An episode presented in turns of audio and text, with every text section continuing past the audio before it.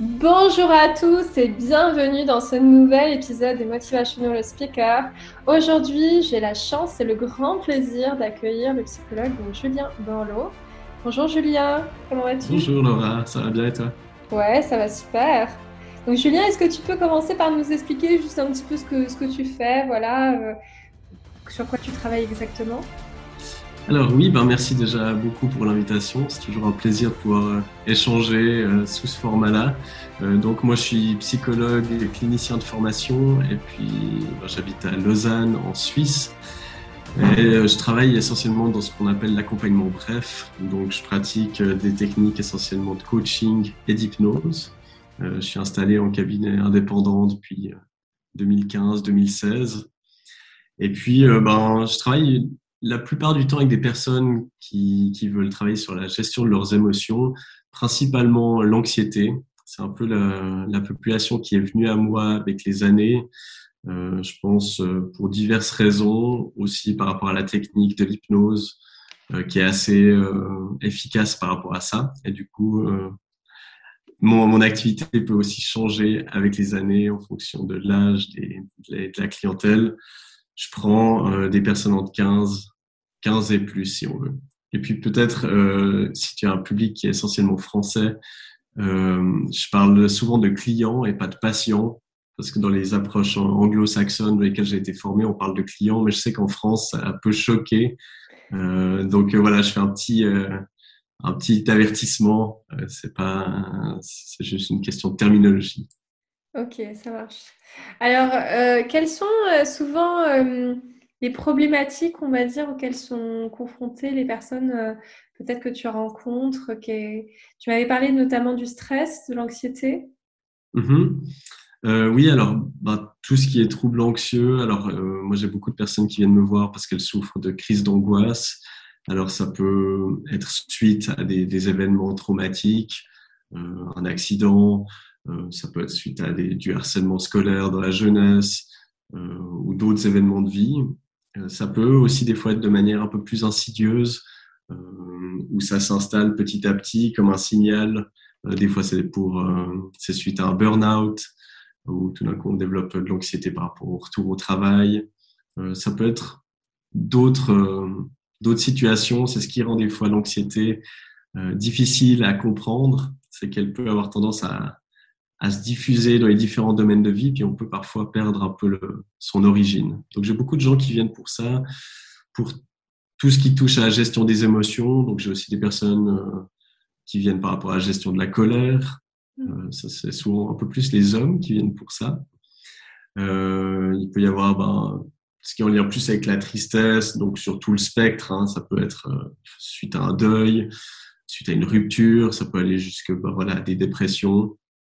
Et puis après, bah, il y, a, y a toutes sortes d'autres demandes de reconversion professionnelle, euh, mais qui sont un petit peu plus rares, dans mon cas en tout cas. Si je reprends peut-être euh, le, le, stress, quelle différence est-ce que tu fais peut-être, enfin l'anxiété, et justement quelle différence tu fais entre le, le stress et l'anxiété? Oui, ben merci de poser la question parce que il y a souvent pas mal de confusion. Alors, le stress, c'est n'est pas une émotion, c'est une réaction physiologique.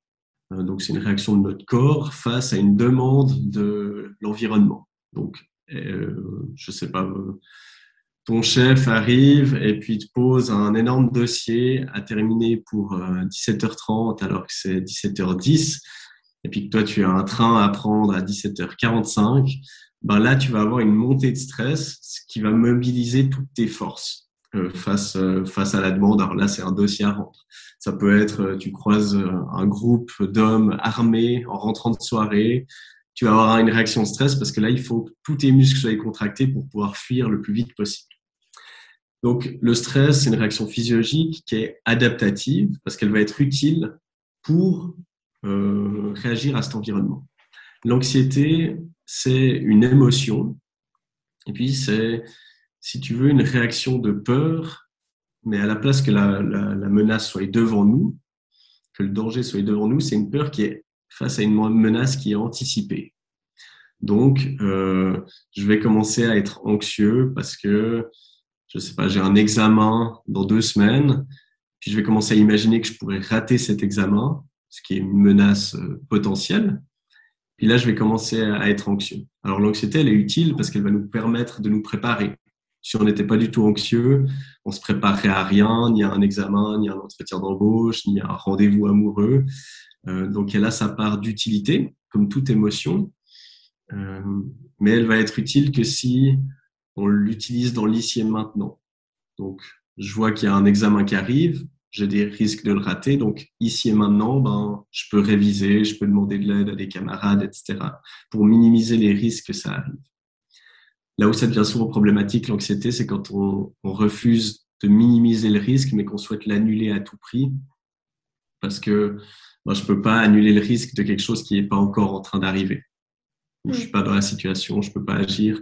Et c'est ça qui fait que notre cerveau, des fois, peut tourner en rond euh, sans cesse en fait. Est-ce que l'anxiété, c'est forcément quelque chose euh, qui est lié à un événement qui est forcément rationnel, entre guillemets, parce qu'il y a des personnes qui vont avoir des troubles anxieux, j'ai l'impression, et, qui pour autant n'ont pas forcément vécu, euh, tu vois, qui n'anticipent pas forcément des choses dans le futur, quoi.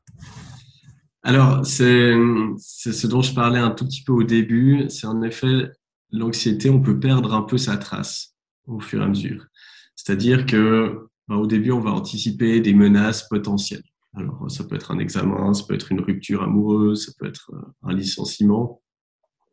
Et puis, bah, si on, comme je disais, on refuse de minimiser le risque, et puis d'accepter ce qui s'appelle le lâcher prise, c'est d'accepter qu'on n'a pas le contrôle sur tout, puis que ma foi, il y a un risque que malgré le fait que je fasse tout bien, je risque de me faire euh, quitter, je peux me faire licencier, etc.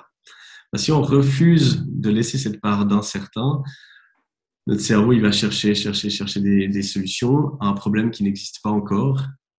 Et donc, au bout d'un moment, en fait, il va en avoir marre de chercher. Puis il va désigner un coupable. C'est-à-dire, ben, tout d'un coup, je suis dans un état anxieux, puis je me trouve, euh, prendre un exemple, je me retrouve dans un ascenseur. Ben, tout d'un coup, notre cerveau va dire, ah, je suis pas bien, je suis dans un endroit euh, fermé, il n'y a pas beaucoup d'espace, ça doit être ça le problème. Puis ça, ça me permet de reprendre du contrôle sur la situation parce que du coup, si c'est l'ascenseur le problème, ben, j'ai qu'à sortir de l'ascenseur. Problème avec ça, c'est qu'après, ben, en fait, on perd l'origine de l'anxiété, on fait des mauvaises interprétations, parce qu'en soi, un ascenseur n'est pas spécialement dangereux. Et en fait, on va commencer à croire notre anxiété. Puis après, ça va être, euh, ça va pas être l'ascenseur, ça va être le restaurant.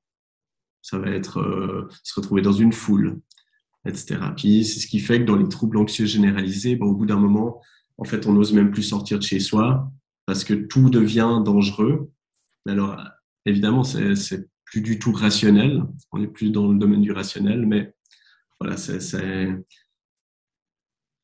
l'évitement de situations qui va nous faire en fait euh, croire notre cerveau, puis notre cerveau il peut nous faire croire un peu, il peut nous raconter n'importe quoi.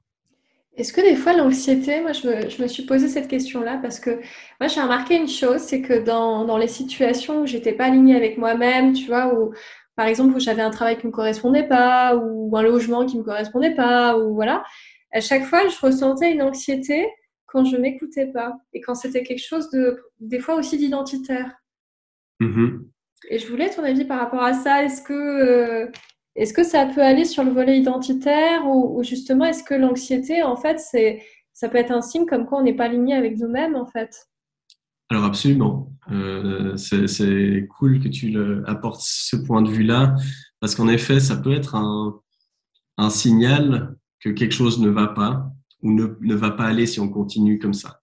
Alors en effet, si on n'est pas aligné dans nos choix, dans nos choix de carrière, dans, nos, dans notre couple, comme ça, en effet, il peut y avoir de l'anxiété qui, qui se développe et puis sentir un peu ce conflit intérieur entre, un peu comme, voilà, on a nos besoins, nos émotions qui nous disent quelque chose, puis on a notre conscient, notre rationnel qui nous dit autre chose, qui nous dit non, quitte pas ce boulot. Euh, ça va être un peu toutes ces barrières mentales. Non, c'est dangereux de le quitter. Et si tu retrouves rien, et si tu n'as plus assez d'argent, et ben ça, c'est quelque chose qu'on travaille beaucoup en hypnose, justement, où on fait un peu la séparation entre le conscient qui contient toutes ces règles, toutes ces craintes, et puis l'inconscient qu'on considère comme très bénéfique, euh, qui contient ce qu'on veut vraiment. Donc, en effet, ça peut être un super euh, signal que quelque chose ben, où on n'est pas aligné. Et puis ça peut nous amener à nous dire, OK, mais qu'est-ce que j'ai besoin de faire pour me réaligner, tout simplement. Hmm. Et du coup, cette angoisse, est-ce qu'il faut l'écouter? Comment il faut l'appréhender? Est-ce que c'est quelque chose qu'il faut essayer de gérer, de réduire, d'écouter de, Tu vois, comment est-ce qu'on le gère? Alors, ça peut être aussi compliqué des fois parce que, bah, comme toute émotion, c'est important de l'écouter, mais jusqu'à un certain point. Et c'est pour ça, pour moi, c'est vraiment entraîner son attention à revenir dans l'ici et maintenant.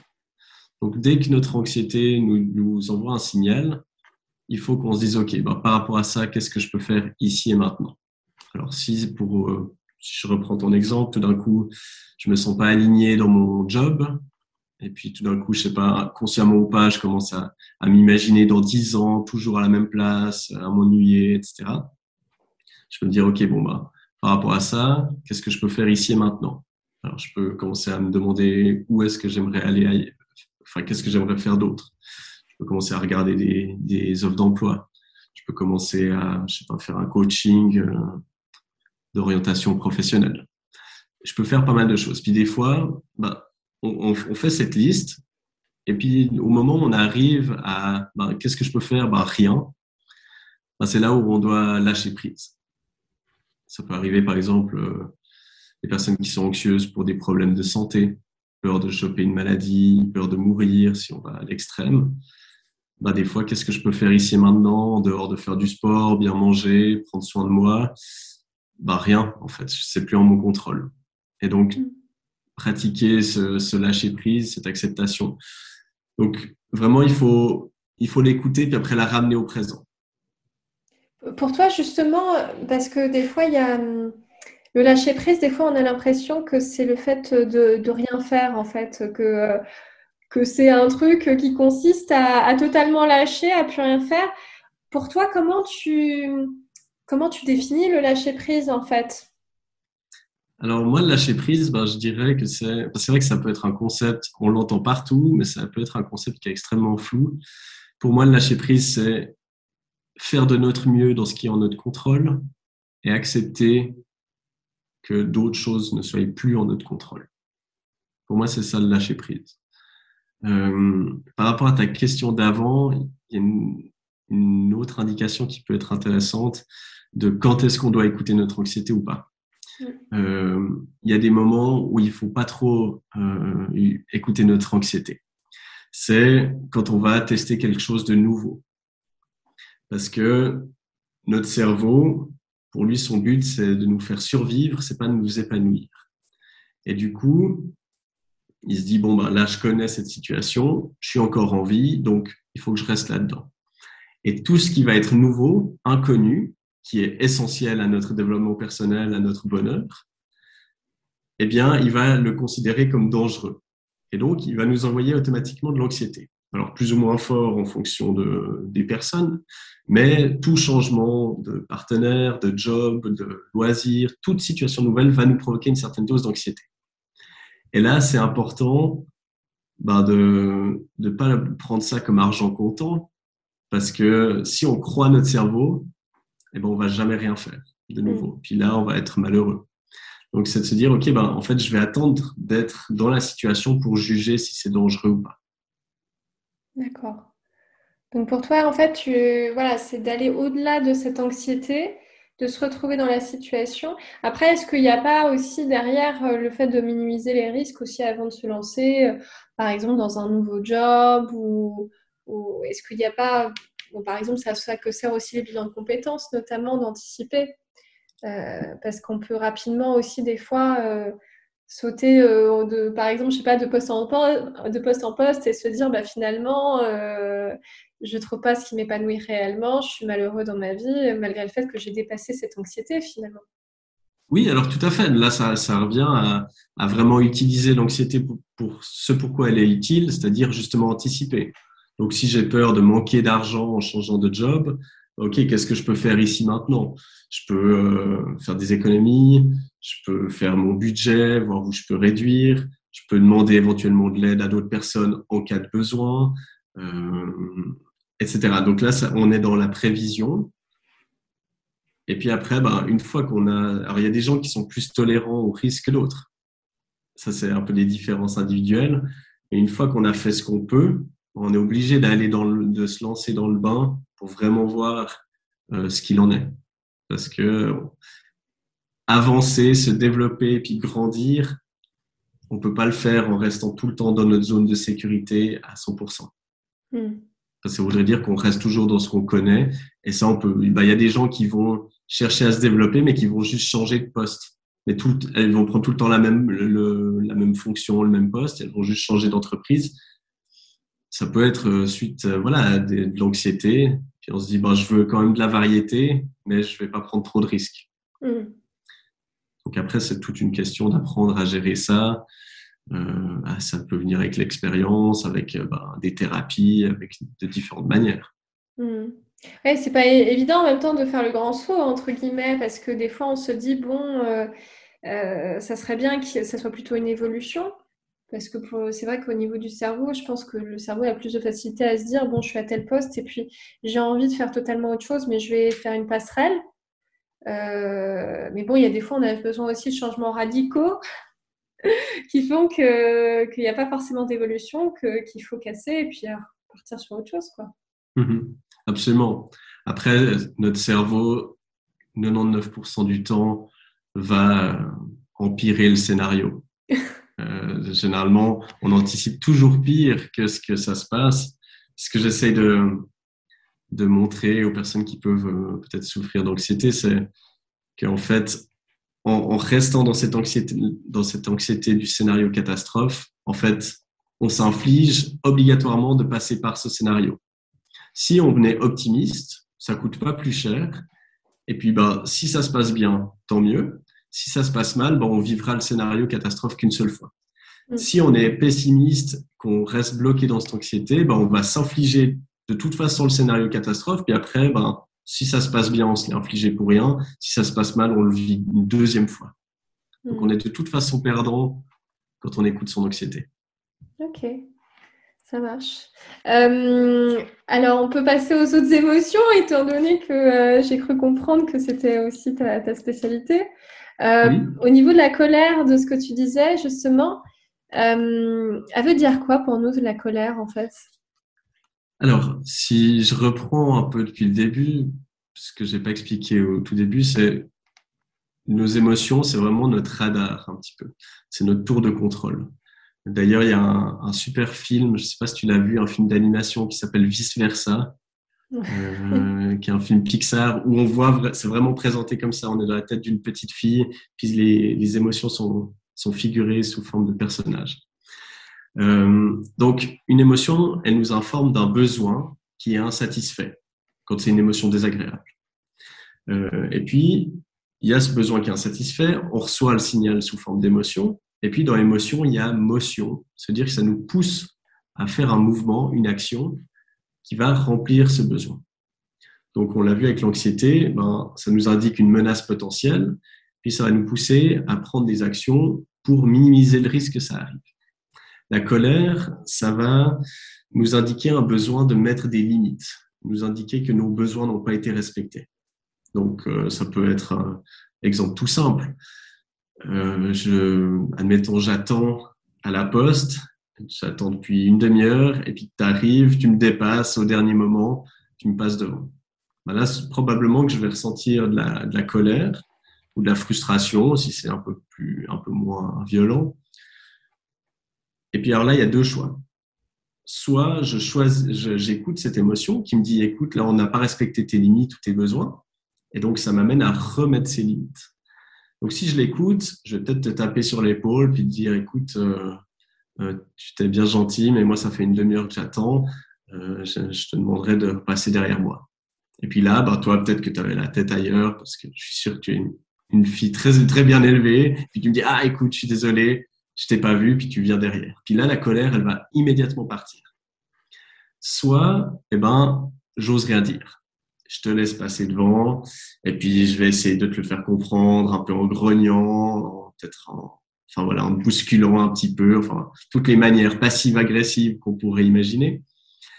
Et puis là, ça va me trotter dans la tête. Puis toute la journée, je vais me dire, ah, mais t'es nul, t'aurais dû dire quelque chose, puis je vais peut-être raconter ça à mes, mes amis en me disant ah tu sais pas quoi, il y a une fille qui m'a dépassé, etc. C'est n'importe quoi, les gens sont plus respectueux, etc. Puis en fait, je vais nourrir cette colère encore plus. Hmm. Et puis là, elle risque de m'accompagner un certain temps. Puis la fois d'après où quelqu'un me fait le coup, bah, soit j'ose le dire, mais ça risque de tout sortir un peu en volcan comme ça, hmm. de toute cette euh, frustration et cette colère accumulée. Donc, la colère, c'est un très bon. Enfin, généralement, ça commence par de la frustration, puis ça, ça grandit en colère. C'est un très bon indicateur pour nous, nous faire nous, demander en fait, c'est quoi les, mes limites ou mes besoins qui sont pas respectés? Ça peut être dans le couple. Est-ce que je, je sais pas, j'ai pas la possibilité d'avoir un moment à moi? Est-ce que mes demandes ne sont pas prises en compte Au travail, ben, est-ce que J'en sais rien. Est-ce que je dois partir plus tôt du boulot? Ou est-ce qu'il y a des tâches que je devrais peut-être pas assumer? Euh, Je suis pas suffisamment encadré, j'en sais rien. Quand quelqu'un nous parle, est-ce que voilà, est-ce que quelqu'un m'a parlé de manière irrespectueuse? Dès qu'on sent cette frustration, cette colère, il faut se demander quel besoin, quelle limite n'a pas été respectée. Un autre indicateur, ça peut être aussi quand euh, tu parlais de ne pas être aligné avec euh, ce qu'on aimerait. Euh, la colère ou la frustration, elle peut grandir quand on a une image idéale de notre vie, puis bah, après, il y a notre vie réelle, puis on compare les deux. Alors, soit on peut le prendre de manière bénéfique, puis se dire, OK, ben, j'aimerais tendre vers ça, vers l'idéal, puis comment je peux faire pour m'en rapprocher, tout en acceptant que je ne contrôle pas tout et que je ne peux pas m'assurer d'y arriver. Puis là, ben, on va être plutôt dans une démarche de développement personnel. Ou bien, bon, on est dans la frustration parce qu'on n'accepte pas qu'il y ait un décalage. On va se dire, mais c'est pas juste, pourquoi moi euh, Puis on va être dans les ruminations à cause de toutes les choses dans le passé qui nous ont empêchés de devenir euh, le professionnel, l'athlète, l'amant qu'on aimerait être, etc. Puis là, la frustration, la colère va grandir, et puis c'est ce qui donne des personnes qui parfois sont, sont aigries, parce que pendant trop d'années, ben, elles n'ont pas vécu la vie qu'elles aimeraient, et puis elles n'ont pas accepté que ça soit comme ça. Hmm, d'accord. Et justement, quand, quand toute cette colère, par exemple, va s'accumuler, euh, qu'est-ce qui se passe en fait? Est-ce que c'est... D'ailleurs, tu parlais des proximités avec euh, certaines émotions, notamment la frustration. C'est marrant parce que moi, quand j'ai vécu des fois de la colère, hein, ça se transformait des fois aussi en tristesse. Mm-hmm. ça, ça générait d'autres émotions et c'est intéressant de voir toutes les corrélations qu'il y a entre les différentes émotions. Euh, et quand cette colère est, accumulée, comment, comment ça se passe pour toi? Alors, euh, c'est intéressant ce que tu dis. C'est vrai que une, alors il peut y avoir une émotion qui en cache une autre. Euh, il y a des, ça c'est plutôt des approches rogeriennes où il parle d'émotions primaires puis d'émotions secondaires. Alors souvent, on va retrouver cette combinaison tristesse-colère parce que, et principalement chez les hommes, euh, ce que je remarque un peu de ma pratique, parce que la tristesse, culturellement, en tout cas dans nos cultures, pour un homme, c'est un homme ça pleure pas, c'est connu. Mmh. Euh, on nous a éduqués comme ça, alors de moins en moins, heureusement, les mentalités euh, changent. Mmh. Donc la tristesse pour un homme, c'est pas encore trop accepté de le montrer. Par contre, la colère, ça, euh, un homme, il a le droit d'être en colère, il a le droit d'être agressif, violent. Euh, à la limite, ça va être valorisé, dans, suivant quel milieu, dans, dans quel milieu on vit. Et donc, beaucoup d'hommes, souvent, vont exprimer leur tristesse avec de la colère. Mm. Euh, donc, des fois, on peut faire un travail, ben, c'est un travail assez thérapeutique, de justement comme un artichaut, on enlève les feuilles, puis on va regarder ce qu'il y a au cœur réellement. Puis tant qu'on n'aura pas soigné cette tristesse, euh, je sais pas, souvent bah, quand on est jeune, de ne pas avoir été valorisé, reconnu par nos parents, souvent, c'est un peu cliché ce que je dis, mais c'est souvent comme ça que ça se passe. Et ben là, tout d'un coup, la colère, elle va pouvoir s'apaiser. Mais c'est comme tu dis, ben, c'est vrai que ça peut, quand on accumule, ou bien ça peut être en cycle, c'est-à-dire que nos pensées vont nourrir certaines émotions. par exemple, je suis en. Bah, si je reprends l'exemple d'avant, tu me dépasses euh, dans la queue, je vais être en colère, puis après, je vais commencer à me juger. Je vais me dire, t'es vraiment nul, tu sais pas t'imposer. Euh, si je reprends l'exemple cliché, bah, t'es pas un vrai mec. Euh, voilà, tu tu t'arriveras jamais à dire non ou à faire une remarque, etc. Puis là, ça va être des jugements que je me porte. Puis ça, ça va provoquer d'autres émotions. Ça va provoquer peut-être de la tristesse, de la culpabilité, de la honte, etc. Donc, euh, nos émotions, elles peuvent aussi, quand c'est des émotions propres, entre guillemets, ils appellent ça dans, dans, dans, une certaine approche, ils appellent les émotions propres ce qui, sont, ce qui est déclenché par des événements réels. Mais après, ça peut déclencher des émotions sales, c'est-à-dire qui sont déclenchées par uniquement des pensées et des jugements.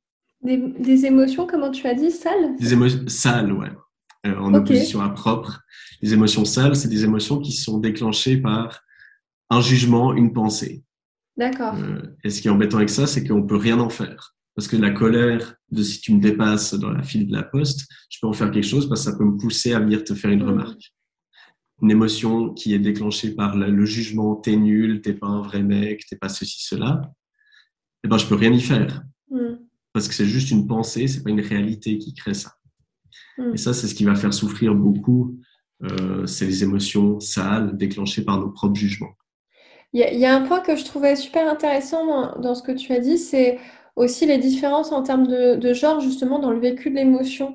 Parce que moi, ce que j'ai remarqué, euh, tu vois, par exemple, même au fil de mes coachings hein, aussi, euh, c'est que c'est vrai que pour les hommes, il y a beaucoup d'injonctions à se dire il ne faut pas que je ressente mes émotions, euh, il faut que je sois un homme viril, des fois qui sont même inconscientes en plus.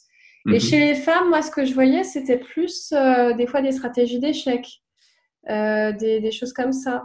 Est-ce que toi, c'est des choses que tu perçois également ou, pas, peut-être? Bien sûr, alors ça, c'est ce qui fait toute la complexité justement de, de bosser dans, dans, notre boulot, tu vois, que c'est du coaching, de la thérapie, etc. Parce qu'il y a tellement de variables. Il y a les variables bah, éducationnelles, par exemple. Euh, en effet, comment on élève les gens dans des dynamiques de genre. Puis ça, ben, ça inclut l'éducation dans la famille, l'éducation à l'école, l'éducation dans les, activités euh, extrascolaires, euh, si je prends maintenant, à nouveau, c'est assez euh, vieille école. En tout cas, moi, c'est là-dedans dans quoi j'ai grandi et je pense que c'est encore très présent. Par exemple, dans le sport, masculin notamment, ben voilà, on va entendre des trucs comme ben voilà, des, une certaine homophobie, par exemple, des, des insultes. Hein, vous n'êtes pas des, des, tantes, vous n'êtes pas des, des, des, choses comme ça, qui sont des, trucs horribles et encore plus pour les, les, hommes qui pourraient être concernés par ça. Euh, mhm. Mais c'est donné comme c'est complètement décontextualisé. On va, on va nous bloquer ces émotions-là. On va nous bloquer le, le, fait de montrer qu'on a mal, euh, qu'on a qu'on est triste. La seule émotion qui est valorisée dans le sport, mais en général dans les milieux masculins, ça va être la colère. Et du coup, c'est vrai que c'est et entre entre amis, les hommes vont peut-être pas en parler. Donc c'est vrai que pour les hommes, il y a un certain handicap émotionnel, juste parce que euh, parce qu'on n'est pas habitué à l'exprimer ou on nous donne pas le droit de le ressentir. Tu disais pour les femmes, ben, on va se mettre dans des stratégies d'échec. On peut aussi euh, donner des explications éducationnelles parce que euh, je sais pas au niveau du job, ben, pour une femme, on, éduque des, jeunes filles. Euh, voilà, c'est pas grave si elles font pas une grande carrière. Euh, parce qu'elles peuvent, à nouveau, c'est extrêmement cliché, parce qu'elles elles peuvent euh, s'occuper des enfants, rester à la maison. Donc c'est pas grave si elles, si elles échouent. On va moins les pousser à l'école souvent que les hommes. Euh, il y a moins cette dynamique de performance. Euh, et du coup, ça peut expliquer pourquoi peut-être certaines, certaines femmes vont se, se réfugier dans ces stratégies-là, entre guillemets. Mmh, ok. Ouais, c'est intéressant parce que finalement, on parle beaucoup, euh, même des, courants féministes, etc., comme étant quelque chose relatif à la femme. Euh, mais finalement, c'est des idéologies qui sont euh, à la fois pour la femme et pour les hommes, en fait. Parce que c'est pas forcément juste non plus pour les hommes de ne pas avoir le droit de ressentir ses émotions. Bien sûr. Alors, c'est clair qu'il y, y, a une refonte globale. Euh, et c'est pour ça que c'est important que dans le féminisme, voilà, que les hommes soient autant impliqués là-dedans. Euh, parce que, bah, en fait, casser aussi des stéréotypes de genre chez les hommes, je, je pense que ça contribue en fait à, bah, à casser toutes ces barrières.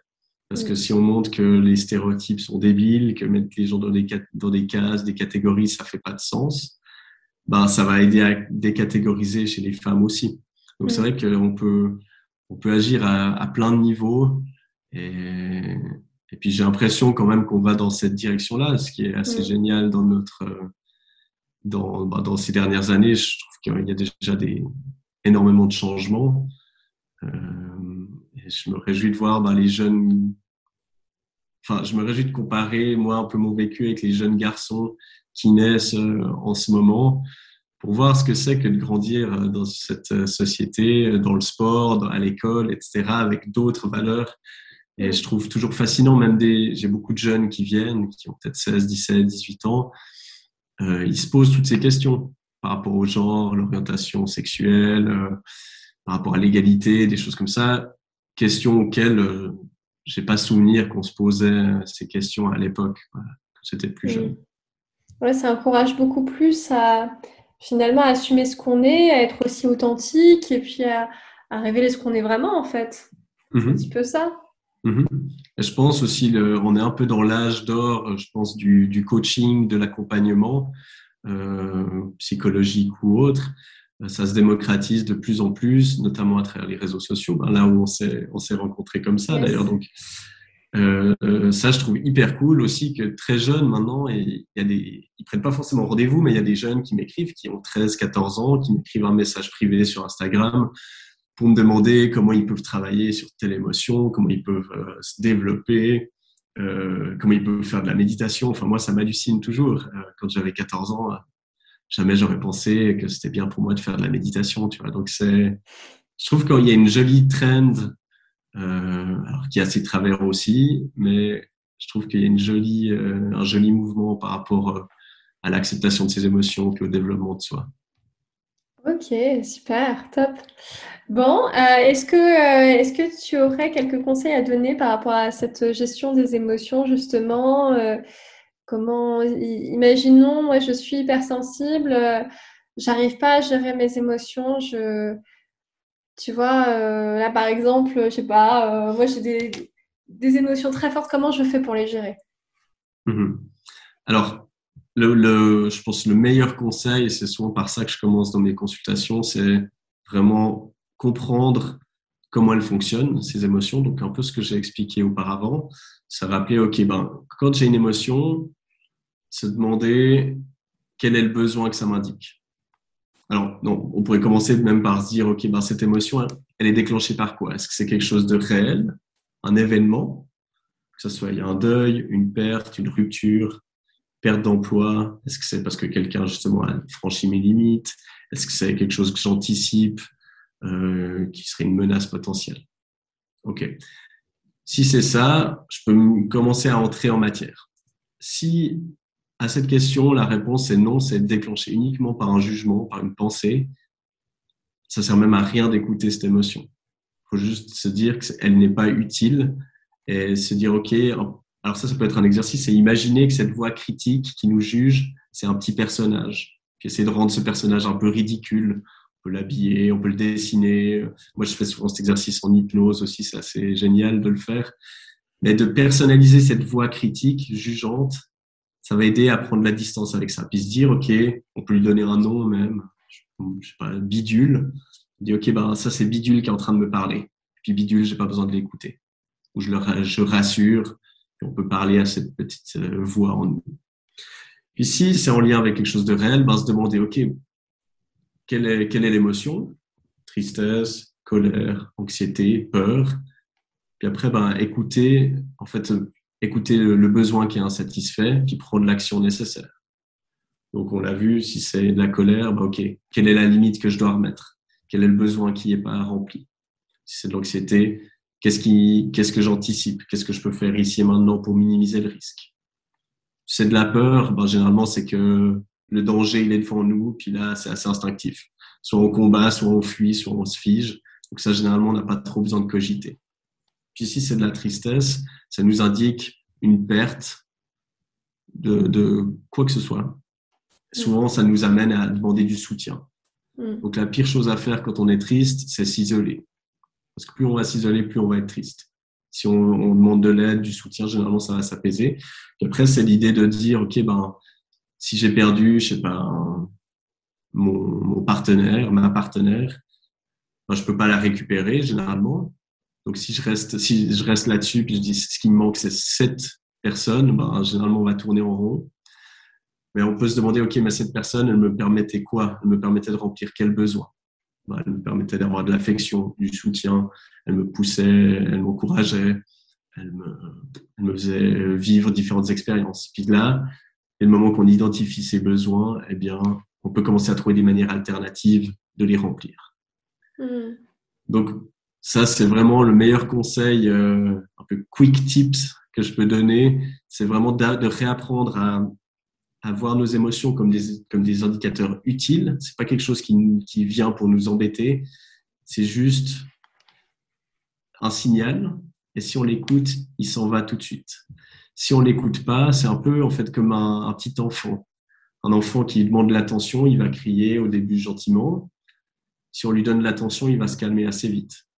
Si on lui donne pas d'attention, on lui dit non, pas maintenant, va dans ta chambre, mmh. etc on remplit pas son besoin, il va crier de plus en plus fort jusqu'à faire une crise au milieu du supermarché. Mm. nos émotions, c'est pareil. Tant qu'on les écoute pas, notre cerveau, il s'en fiche de nos insécurités, de pourquoi on l'écoute pas. Lui, il va augmenter l'intensité des émotions. Et donc, si on a eu des pertes, en même temps, on met pas des limites, euh, et puis que on a quelques inquiétudes, puis qu'on reste bloqué là-dessus, ben là, ça fait un cocktail d'émotions qui va grandir, grandir. Puis en effet, ben là, ça, on peut créer aussi cette hypersensibilité simplement par accumulation d'émotions. Oui, c'est ça. parce que c'est très intéressant ce que tu dis euh, déjà par rapport notamment euh, à la métaphore de l'enfant intérieur. Euh, tu vois, c'est exactement ça finalement. C'est cet enfant qui a besoin de nous et où des fois on le laisse un petit peu de côté, quoi. Et mm-hmm. par rapport à l'hypersensibilité, c'est vrai que moi, c'est vrai que je remarque beaucoup ça aussi, c'est que finalement, moi, j'ai l'impression que c'est des émotions effectivement qui sont présentes, qui ont été beaucoup accumulées et qui des fois ont simplement besoin aussi de ressortir, euh, où il y a eu comme des ancrages émotionnels en fait. Mm-hmm. Oui, alors moi, c'est ça que je reproche euh, pas mal à, à, ce, terme hypersensible, cette étiquette que. Alors, je suis déjà assez contre toute étiquette. Euh, parce que je trouve qu'on a tendance à s'y conformer après.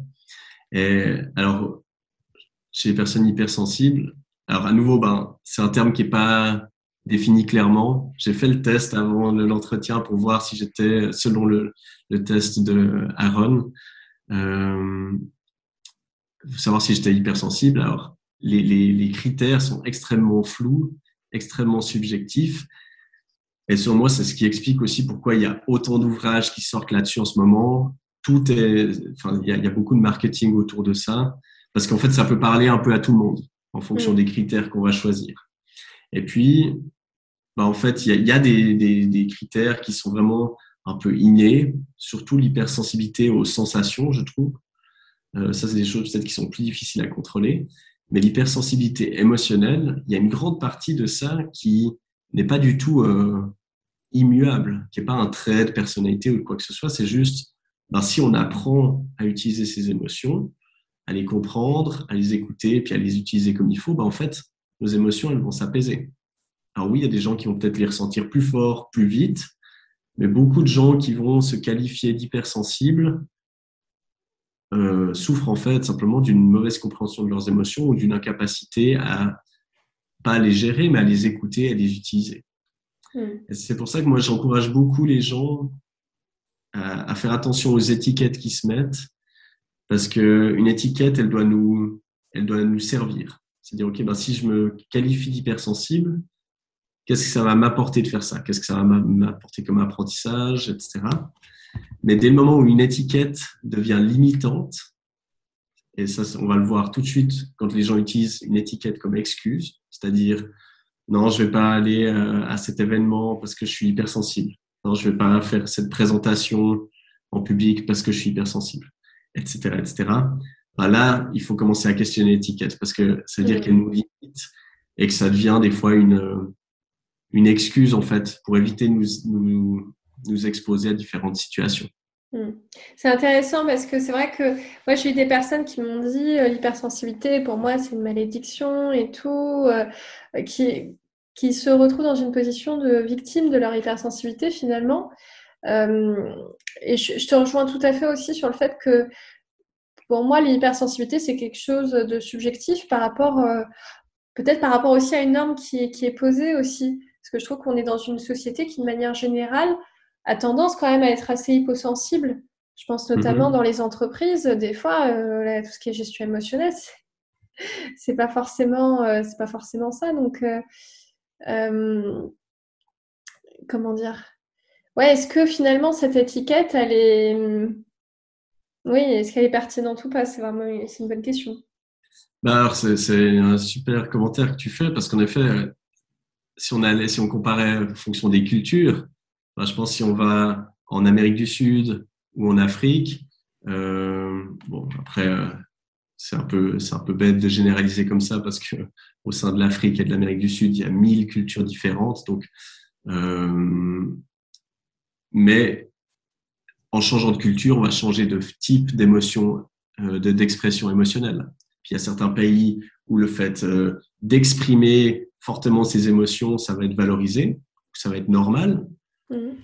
Alors que dans d'autres, beaucoup moins. On peut le voir dans les, même si on sort du monde de l'entreprise, dans les rites funéraires, il y a certaines cultures où à l'enterrement, il y a des, pleureuses, on doit vraiment, il y a des cris, euh, des hurlements, etc. Et on doit vraiment montrer son émotion, alors que dans nos cultures plus euh, bah, françaises, suisses, bah, ça va être beaucoup plus, voilà, on, met des lunettes noires pour surtout pas montrer qu'on a une larme au coin de l'œil. On va cacher, on va tout prendre en soi. Puis on va le prendre des, on va nous prescrire des, tranquillisants pour l'enterrement, pour surtout pas vivre ses émotions. Donc tu vois, c'est c'est clair qu'en fonction des, variables culturelles, ben, en fait, cette étiquette d'hypersensibilité, qu'est-ce qu'elle veut dire? Je sais pas. Mm à nouveau, si ça aide des gens à mieux se connaître et à mieux travailler avec ses émotions, de, se qualifier d'hypersensible, pourquoi pas mais il, mm. faut, il faut faire attention à ce que ça ne devienne pas limitant, justement. C'est ça, exactement. Et d'ailleurs, moi, il y avait quelque chose qui m'avait un peu euh, troublée. Euh, c'est que des fois, euh, bon, en allant, en me formant sur l'hypersensibilité, hein, j'ai aussi fait des recherches, etc. Et des fois, même des psychiatres parlaient de l'hypersensibilité comme une pathologie. Mm-hmm. Et je me suis dit, mais si je considère mon hypersensibilité comme une pathologie, est-ce que ça va m'aider à l'assumer au final? Oui, alors ça, c'est tout le problème de cet étiquetage, parce qu'en effet, il y a des, j'ai l'impression, tout cas moi, dans les personnes qui se qualifient d'hypersensibles que j'accompagne, ben en effet, c'est plutôt, ok, il y a cette sensibilité, peut-être que tu vis certaines sensations plus fortes, peut-être plus, certaines émotions plus fortes, mais pourquoi est-ce que ça devrait être pathologique? Ça peut être, euh, Bien sûr. ça peut être euh, un grand atout, ça peut être dans le monde de l'art, par exemple. Ça, on peut dire, ben en fait, non, c'est ça permet de, sublimer certaines œuvres, ça permet de vivre certaines œuvres, euh, certains films ou certaines musiques beaucoup plus pleinement. On revient aux variables culturelles. Hein. Il y a bah, une personne qui souffre de schizophrénie en Europe, elle va être euh, mise en asile. C'est un peu un vieux terme, un asile, mais c'est un peu comme ça. C'est la vision qu'ont les gens encore. Hein. C'est voilà, on interne les gens. Et puis euh, quelqu'un qui a de la schizophrénie, il est dangereux alors que c'est pas du tout ça. Malheureusement, c'est des, c'est des clichés qui ont la vie dure. Alors que, à nouveau, si on va dans certaines euh, cultures africaines, quelqu'un qui souffre de schizophrénie, qui a peut-être des visions, euh, qui, a, qui entend des voix, des choses comme ça, ça va être valorisé parce qu'on va le mmh. considérer comme quelqu'un qui en fait a accès à d'autres mondes, d'autres informations que nous. Mmh. Dans ce cas-là, moi aussi, je suis schizophrène. Justement, euh, des fois, quand, comment tu fais la différence, euh, tu vois, par exemple, entre la médiumnité, la schizophrénie euh? Alors, exactement. Ben voilà, pourquoi est-ce que c'est ça C'est en fait tout, est où est-ce qu'on met la norme? Qu'est-ce qu'on, qu'est-ce qui est normal Qu'est-ce qui ne l'est pas? Et En effet, hein, quelqu'un pour bah, quelqu'un qui me dit je fais de la médiumnité, moi, ce c'est pas forcément un domaine que je connais, que j'ai expérimenté ou comme ça. donc, je m'abstiens de juger ça ou j'ai pas spécialement d'avis là-dessus. Mais en effet, pour ça, moi, j'ai souvent des personnes qui vont me parler de ça, puis on peut en discuter avec plaisir. Pour d'autres personnes, tu parles de ça, ben justement, t'es, ouais, on, va dire ok, mais c'est bizarre. Euh, est-ce qu'elle n'est pas en train de décompenser? Enfin, j'en sais rien. Donc c'est très subjectif. Et ce qui devient pathologique au final, est-ce que c'est même pas le regard que les autres ont, sur nous en fait euh, Tu vois, c'est ça euh, la question que je me pose, c'est que finalement, par exemple, si j'entends des voix mais que je le vis très bien, est-ce que c'est pathologique? Alors ouais, c'est une très bonne question. Et c'est tout, c'est là toute la critique. C'est pour ça que moi j'utilise très peu les diagnostics. Je suis très critique envers ça parce que voilà, les critères, euh, le manuel diagnostique pour les psychologues, il est écrit par qui? Par les sociétés pharmaceutiques. Euh, donc, et puis voilà, donc il y a tout intérêt à avoir tout un nombre de pathologies, parce que plus il y a de pathologies, plus il y a d'indications au traitement, plus il y a de, de, on peut chercher de médicaments supposés guérir ça. Euh, et puis c'est des critères qui, au bout d'un moment, sont arbitraires. La dépression, ben c'est il faut avoir pendant au moins deux semaines ces symptômes. Ok, mais alors la personne qui a pendant 12 jours qui, a ces symptômes-là, est-ce qu'elle n'a pas aussi besoin d'aide? Ou un deuil pathologique, sauf erreur, c'est au bout de six mois euh, d'une certaine liste de symptômes, c'est, je ne sais plus si c'est six mois ou une année, mais bref, c'est considéré, à partir de cette, cette durée-là, c'est considéré comme un deuil pathologique. Mais pourquoi est-ce que c'est un an et pas un an et trois mois? Ou mmh. deux ans? Enfin, qu'est-ce qui, qu'est-ce qui définit ça? Pour ça qu'il faut questionner pas mal en fait ces, ces, complexe. Hein. diagnostics. C'est complexe parce que finalement, tu peux très bien être dans une situation euh, où tu vis bien en fait et où t'es pas, euh, où c'est pas, où tu vis pas comme une pathologie et puis même le fait de mhm. vivre comme, comme une pathologie, je sais pas si. Euh, alors après, il y a des personnes qui peut-être ont besoin de ça, je ne sais pas, de se dire j'ai une pathologie alors, ça peut être aidant pour certaines personnes parce qu'elles ont besoin de mettre un nom sur les choses, puis se dire, ben voilà, j'ai ça et donc je peux m'aider. Moi, ce que je remarque souvent, c'est que, enfin, je trouve que le, diagnostic, ça peut justement avoir un effet négatif pour d'autres personnes parce que justement, ça va devenir une justification. Mm. Puis, ben, je peux pas faire ça parce que je suis dépressif ou parce que je suis anxieux ou parce que j'ai tel ou tel type de, de trouble. Et puis, en fait, ça va venir limiter nos expériences mm. parce que, parce que, ben voilà, on a décidé que sous telle étiquette, il y avait telle compétence et qu'on peut pas en sortir. Alors ça, c'est toute la question bah, des croyances, toutes les croyances limitantes euh, qu'on peut avoir dans, dans tout domaine de notre vie, hein, sur nos capacités. Ben, souvent, en fait, c'est pas nos réelles capacités qui vont qui vont nous limiter, c'est nos croyances par rapport à ce qu'on est mm. capable de faire. Yes. Ok, super. Bon, bah, je te remercie beaucoup pour euh, cet échange qui était vraiment génial. Moi, j'ai beaucoup appris en tout cas et euh, c'était vraiment très chouette. Euh, donc, encore merci. Alors, Julien, s'il y a des personnes, des, des, auditeurs qui sont intéressés, je ne sais pas, pour, pour mieux te connaître, pour prendre rendez-vous avec toi, comment est-ce qu'ils font? Alors, bon, il y a plusieurs façons de le faire. déjà, si vous voulez me trouver, je suis beaucoup sur les réseaux sociaux. Donc, vous tapez Julien Borloo, B-O-R-L-O-Z sur Instagram, sur TikTok, c'est là où je suis le plus actif. Euh, vous me trouverez. Euh, puis après, il y a plusieurs façons de travailler avec moi. Il y a bah, évidemment soit en face à face pour des coachings, des accompagnements. Euh, alors après, c'est des fois le problème entre la France et la Suisse, c'est que les tarifs sont pas les mêmes. Du coup, pour les, personnes qui sont en France ou en Belgique, par exemple, ont peut-être moins accès du coup à mes services. Euh, et donc, pour des personnes qui voudraient travailler d'une autre manière avec moi, ben, je, je, mets à disposition des formations en ligne qui sont à des, des prix beaucoup plus bas. Euh, J'en ai quelques-unes déjà disponibles, notamment sur la gestion de l'anxiété et du stress, et une sur la, la gestion des émotions, justement, où j'aborde tout ce que j'ai abordé aujourd'hui, et puis euh, bien plus en détail. Donc ça, c'est une façon de me joindre. Euh, je pourrais te donner les références si tu veux les donner aux auditeurs. Euh, puis voilà, faut pas hésiter à m'écrire sur les réseaux sociaux, sur mon site internet également. Ok, super. Bah, encore merci Julien du coup pour cette belle interview. Et puis bah, je vous remercie à tous pour votre écoute en tout cas. Et je vous dis à très bientôt pour un nouvel épisode des Motivational Speakers. Au revoir. Merci beaucoup.